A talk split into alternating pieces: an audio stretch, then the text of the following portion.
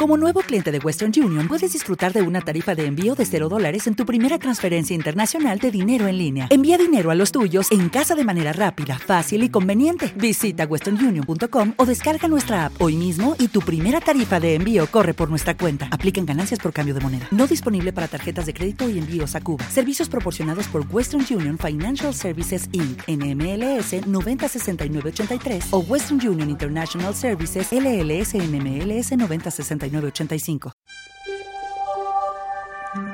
Bienvenidos, bienvenidos amantes del saber una semana más a este programa extra de Radio Sofía. Antes que nada agradeceros enormemente que nos estéis acompañando, porque eso significa que nos estáis apoyando también en este proyecto por el saber, por Sofía, por el conocimiento que nosotros que es Radio Sofía. En esta ocasión vamos a tratar un mito para seguir profundizando en el conocimiento a través de figuras mitológicas, más en concreto aún de la mitología griega, y lo vamos a hacer en la figura de Ícaro, inventor del trabajo en madera e hijo de Dédalo, constructor del laberinto de Minos en la isla de Creta. Ahora vamos a pasar a conocer exactamente en qué consiste este mito de Ícaro para poder después profundizar en su figura y, e intentar eh, escarbar todo lo posible en el conocimiento que este mito nos ha intentado trasladar. Sí, como bien dices tú, normalmente los mitos son una alegoría mm, de una idea que está como trasfondo de la cultura griega, pero aún es extensible al mundo en el que vivimos hoy. Y en el caso de Ícaro no es menos, como has dicho, es hijo de Dédalo y Dédalo estamos hablando de un genio de la antigüedad. Hacer el laberinto de Minos, donde habitaba el Minotauro, no es poca cosa.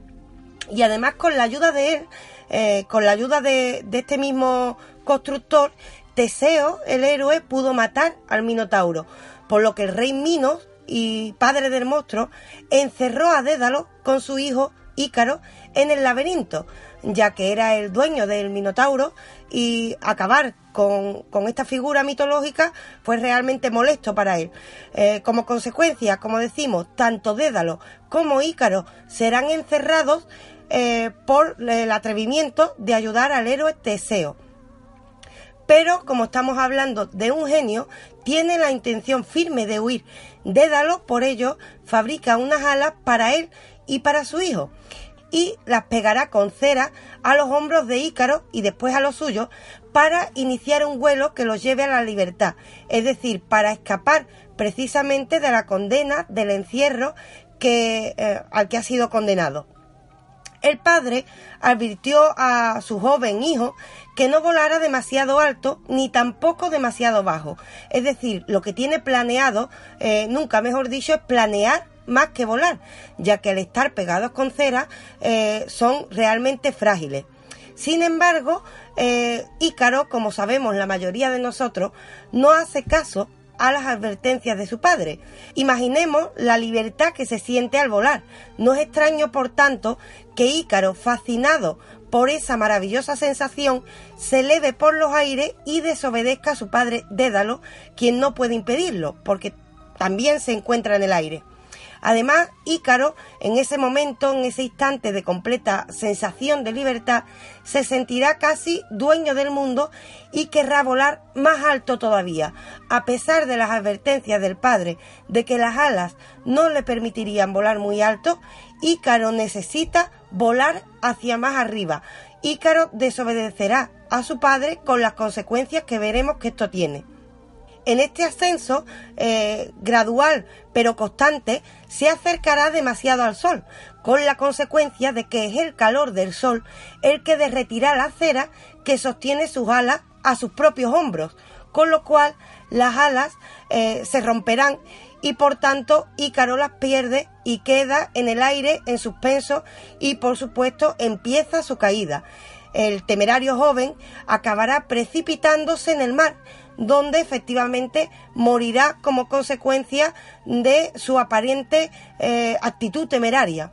Por ello, desde entonces ese mar para los griegos se conocerá como el mar de Icaria. Lo cierto es que, como ocurre en la mayoría de mitos, eh, hay otras versiones sobre la historia de Ícaro.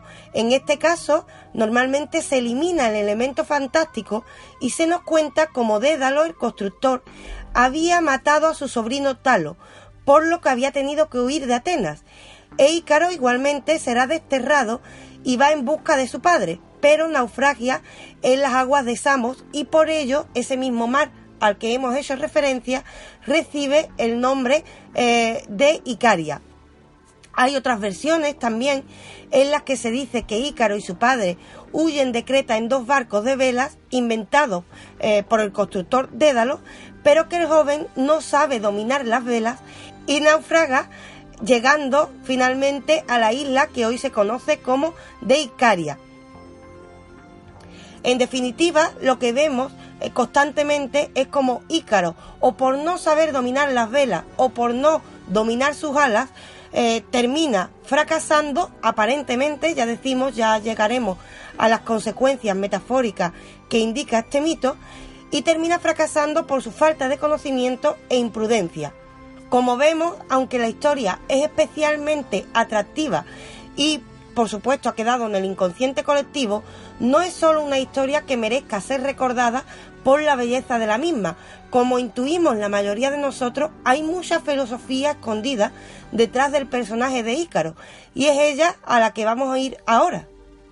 Lo que vamos a encontrar después de este mito que fantásticamente nos ha narrado Raquel es un personaje joven e impulsivo y esto también lo vamos a ver en todas las representaciones pictóricas que encontramos del personaje.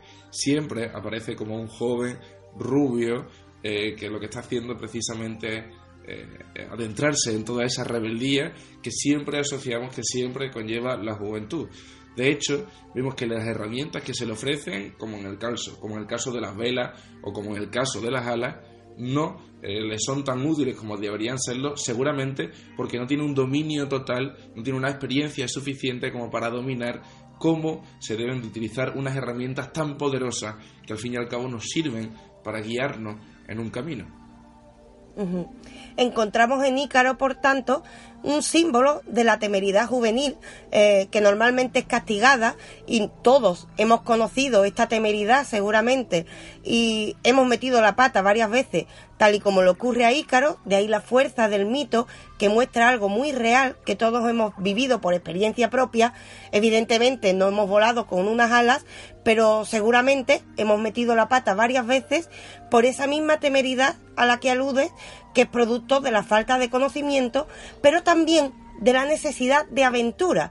Esto es una constante eh, que todos vivimos en la juventud y que mm, yo creo que no deberíamos perder nunca realmente, aunque tengamos que contar con los conocimientos eh, que sí contaba Dédalo, pero también encontramos en Ícaro un punto bastante importante y es el símbolo de la rebeldía de los jóvenes respecto a sus padres. Recordemos que él desobedece la orden que le da el padre y la desobedece a pesar de los peligros por esa ansia de aventura y además con ello está, eh, entre comillas, cortando ese cordón umbilical. ¿Te está gustando este episodio? Hazte fan desde el botón apoyar del podcast de Nivos. Elige tu aportación y podrás escuchar este y el resto de sus episodios extra. Además, ayudarás a su productor a seguir creando contenido con la misma pasión y dedicación.